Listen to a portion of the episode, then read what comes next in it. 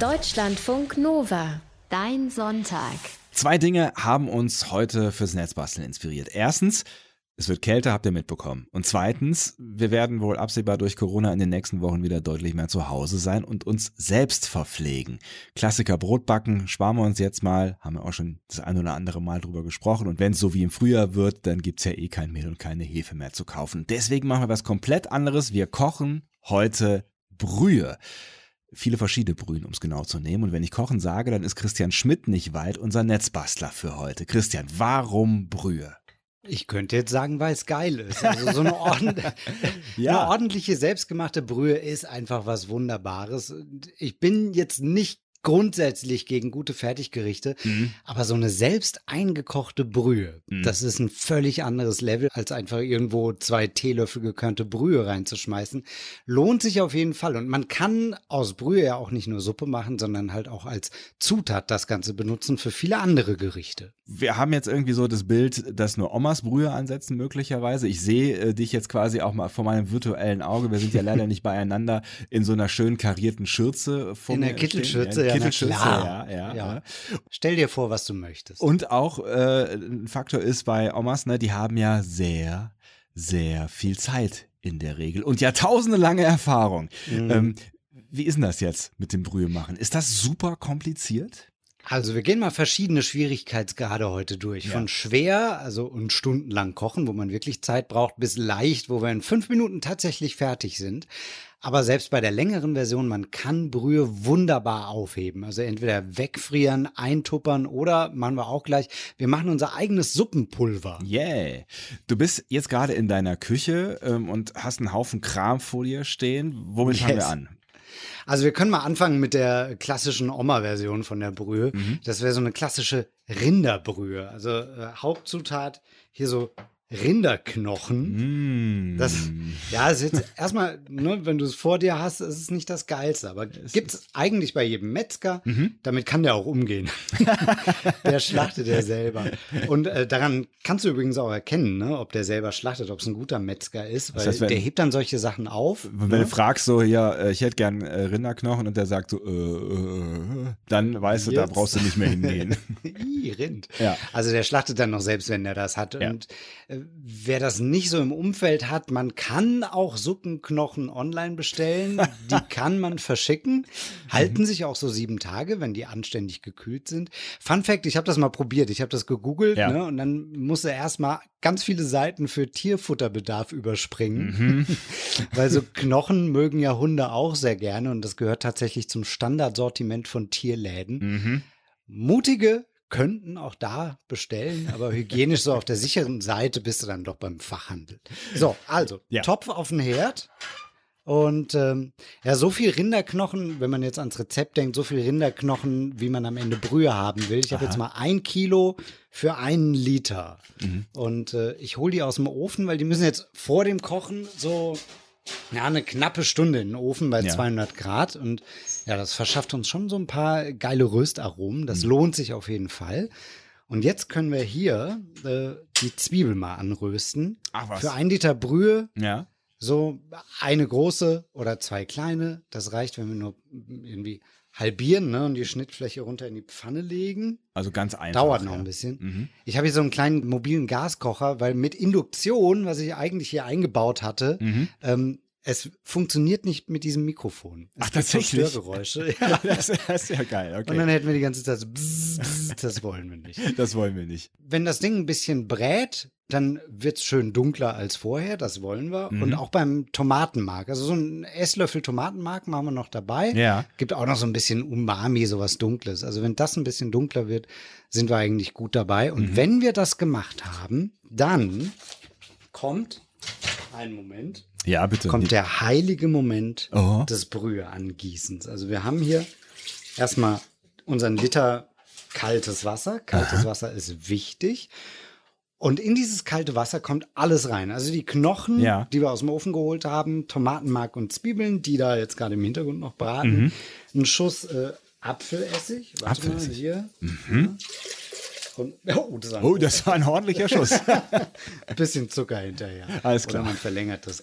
Also zwei Lorbeerblätter kann man auch noch reinschmeißen. Mhm. Das macht's edel. Und einen halben Esslöffel Piment, einen halben Esslöffel Pfeffer, so ein bisschen abschmecken. Und erstmal so einen halben Teelöffel Salz. Ja. Nachsalzen können wir immer noch. Umgekehrt wird's schwierig. Ne? Kenn ich.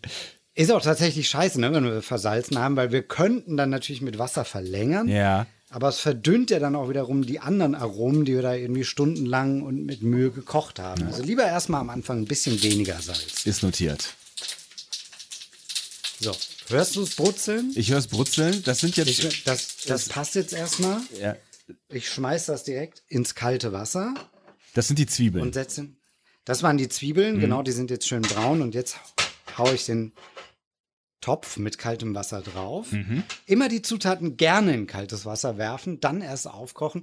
Ist wissenschaftlich nicht bewiesen. Ich habe da echt nichts gefunden, aber Köche schwören drauf. Die wollen das. Also nicht ins kochende Wasser werfen, das Ganze, sondern langsam aufkochen. Noch so eine rein technische Frage. Wenn ich jetzt so Rinderknochen vor mir habe, bekomme ich die eigentlich schon zerteilt vom Metzger? Oder hast du die jetzt erstmal zersäbeln müssen? Weil so ein Rind hat ja vielleicht auch größere Knochen. Nee, wenn man einen netten Metzger hat, dann kann man fragen und der zerteilt einem das. Der hat ja die Geräte da. Sonst brauchst du schon ein sehr dickes, gutes Brotmesser. Brotmesser. ja, ja, Brot. Aber wenn es ein gutes ist, geht das schon. ähm, was ist denn jetzt eigentlich mit Gemüse? Also äh, kommt da nicht noch irgendwie irgendwas Grünes rein oder wird das jetzt quasi eine reine Fleischbrühe? Kommt, auf jeden Fall. Also insgesamt das, was ich hier aufgesetzt habe, soll mindestens drei Stunden kochen. Wow. Eine Stunde vor dem Ende. Ja. Also frühestens nach zwei Stunden kommt Suppengrün dazu. So eine halbe Packung geschnibbelt. Das mhm. sind immer diese Sets aus Lauch, Karotten und Petersilie und Sellerie. Ja. Kennst du vielleicht aus dem Supermarkt irgendwie, ne? Sind meistens schon zusammengebastelt. Mhm. Nochmal, also zum Rechnen, eine Stunde vor Kochende, sonst das ist der Grund, verkocht uns der Geschmack und ah. das wollen wir nicht. Mhm. Also frühestens nach zwei Stunden, damit wir dann auf drei Stunden Kochzeit kommen. Man kann bei Brühe eigentlich fast sagen, fast sagen wir mal, je länger, desto besser. Mhm. Also je mehr wird da von unseren Zutaten an Geschmack abgegeben. Mhm. In Vietnam zum Beispiel, im Paradies der Rinderbrühe. Ich weiß, weiß nicht, ob du schon mal Pho gegessen hast. Noch nicht so fürchterlich oft, aber es ist eine sehr geschmacksintensive Erfahrung. Die wird super lang gekocht. Die mhm. wird da liebevoll auch 24-Stunden-Suppe genannt. Krass. Auch weil man sie natürlich morgens, mittags, abends essen kann. Ja. Aber beim ein oder anderen Suppenstand kocht die mindestens wirklich genauso lange. Krass. Aber kochen hier übrigens, also ich habe ein bisschen runtergestellt, diesen ja. Topf da. Oh, ich nehme ihn mal auch ein bisschen weg, damit es wirklich nicht kocht. Ja. Weil Kochen sollte man nicht wörtlich nehmen, es sollte eher köcheln. Also mhm. wenn so eine Rinderbrühe aus Versehen länger als drei Minuten kocht, dann wird die trüb. Ah. Ist nicht schlimm, sieht aber nicht gut aus. Das stockt das Eiweiß so ein bisschen. Das hört sich jetzt alles schon so nach ein klein bisschen Aufwand an, ja. Der Einheitskanzler hat vor vielen, vielen Jahrzehnten damals schon brühende Landschaften versprochen oder sowas.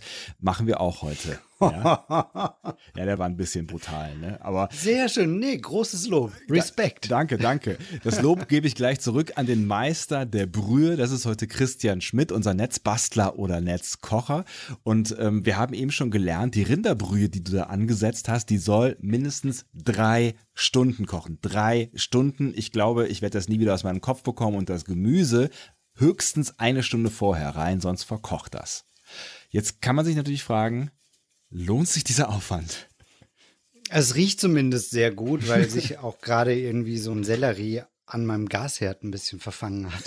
Es riecht sehr schön nach Röstaromen. Ja. Aber insgesamt, man merkt tatsächlich einen riesen Unterschied zwischen einer drei Stunden gekochten Brühe und einem Brühwürfel aus der Fabrik. Und man kann ja lagern. Also man sagt, ich gebe mir jetzt mal ne, die drei Stunden köcheln lassen, gucke dabei vielleicht irgendwie ein paar Folgen Serie im Hintergrund mhm. und gucke immer mal wieder, ob alles tutti ist. Man muss ja nicht drei Stunden am Herd immer dabei stehen, okay. außer hier der Sellerie brennt. Und, und die ganze Zeit und, rühren, das wäre ja auch äh, ja, vielleicht ja. recht also ja. Macht ein, wir machen ja jetzt hier gerade einen Liter. Also mhm. ihr könnt auch mehr machen, ne, wenn man schon mal dabei ist. Also es macht ja kaum einen Unterschied vom Aufwand her. Mhm. Also man kann das super lagern. Lagern ist natürlich ein wichtiges Stichwort. Wenn ich dann mal irgendwie die fünf Liter angesetzt habe, ähm, wie lagere ich es denn hinterher am besten? Also klar, abkühlen lassen und dann können wir sie super einfrieren. Am besten in so Ja, in so kleinen Portionen, ne, mhm. damit man sich immer wieder bedienen kann. Wenn du so einen riesen Block im Eisfach hast, ist auch doof. Und das hält sich Monate. Du kannst es natürlich auch in kleine hübsche Fläschchen abfüllen, im Kühlschrank lagern, dann sind wir so bei fünf bis sieben Tagen. Aber dafür braucht man natürlich erstmal die Brühe. Ne? Die köchelt jetzt bei dir dann noch so rum. Ähm, also Richtig. Noch nicht ganz drei Stunden, ne? aber ja. was, was muss ich dann machen, wenn diese drei Stunden vorbei sind?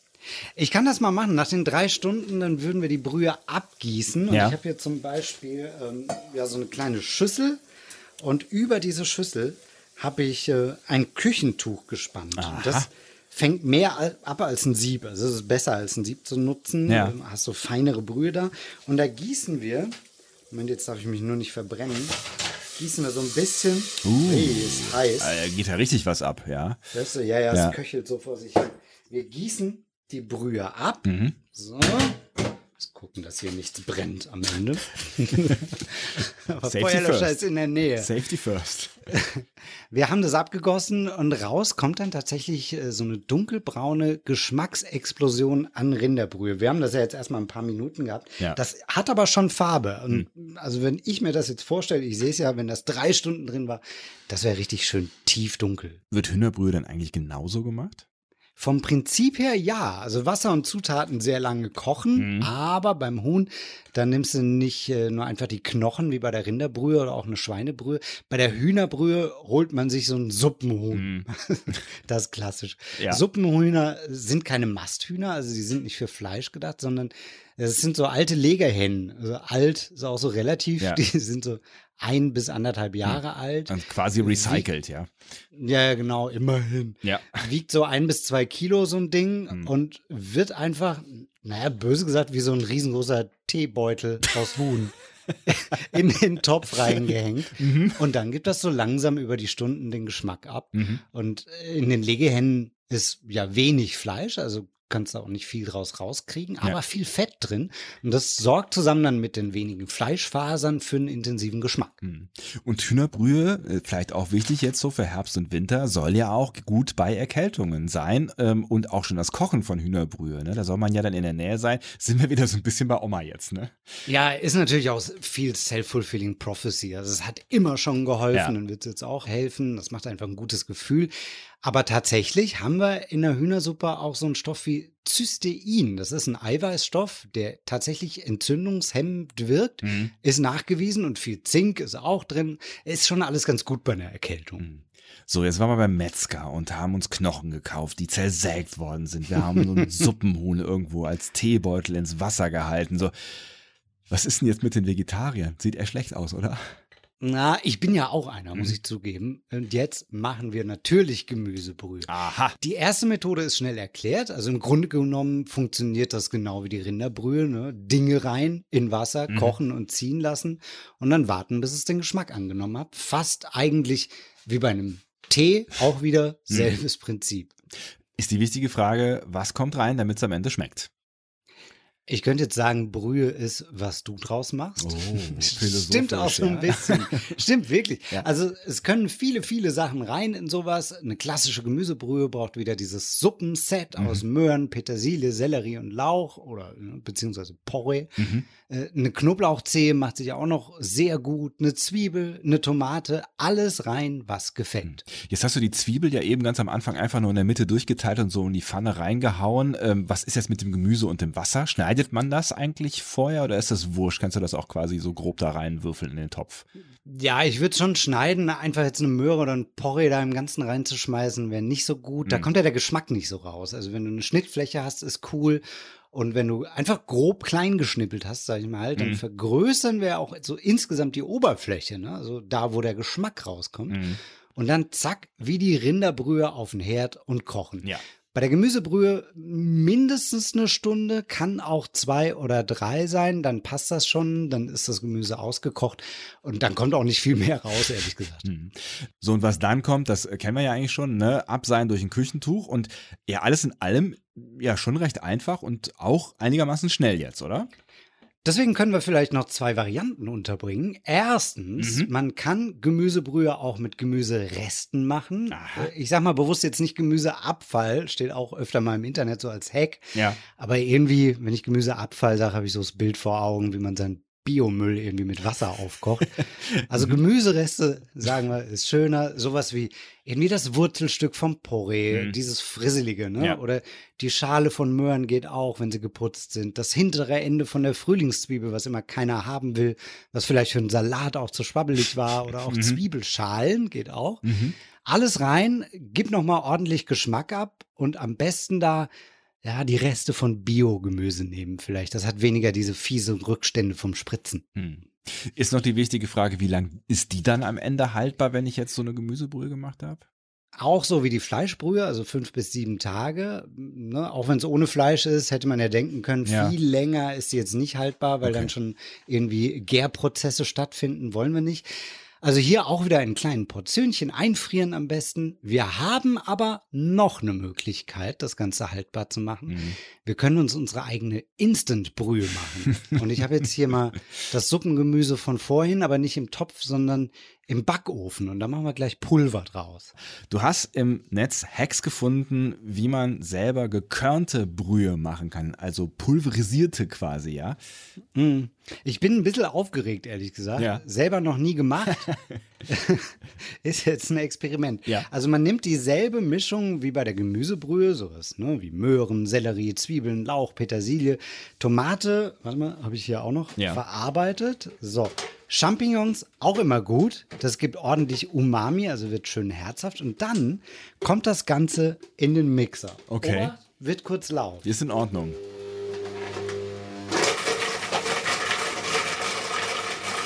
So. Hui. Oh Gott. Das, klang, das, das ging schnell, das tatsächlich. Ging schnell und das klang auch einigermaßen hart. Also die waren lange im Backofen, ja? Ja, ja, da sind ja auch Möhren noch mit dabei. Ja. Die sind hart. Und das gibt aber am Ende, wenn ich das hier abmache, warte mal, so, kannst du auskippen, muss man ein bisschen raus mit einem Löffel vielleicht noch. Ja. Ihr habt dann so einen Brei und der muss dann getrocknet werden. Wir wollen ja Pulver kriegen. Mhm. Also, entweder ihr seid fancy und habt so einen Dehydrator, also What? so einen Dörrautomaten. ah. Ja, Dörrautomaten ist der deutsche Begriff dafür. Ist ja. nicht so cool wie Dehydrator. Das stimmt allerdings, aber Dörrautomat kann ich mir zumindest was drunter vorstellen. Geht aber auch mit dem Backofen und zwar 80 Grad Umluft und die Ofentür so einen Spalt offen lassen. Also mhm. Also ich nehme da einfach mal so einen Kochlöffel. Macht man ja auch, wenn man zum Beispiel mal getrocknete Tomaten machen will. Da funktioniert das genauso. Also ah leichte Hitze offen lassen, damit die Flüssigkeit weggehen kann. Und jetzt na, nur noch so sechs, sieben, acht Stunden warten, bis dieser Gemüsebrei getrocknet ist. Ja, easy. Ist ja auch energietechnisch auf jeden Fall. Aber ich meine, das machst du ja jetzt auch nicht irgendwie alle zwei Tage, ne? Nee, genau. Also auch da kann man auf Vorrat halt, wie viel so aufs Blech passt. Ich habe das jetzt mal aufs Blech verteilt ja. und ich habe vorhin auch schon mal eine Charge rein in den Backofen. Ja. Tatsächlich acht Stunden drin. Warte mal.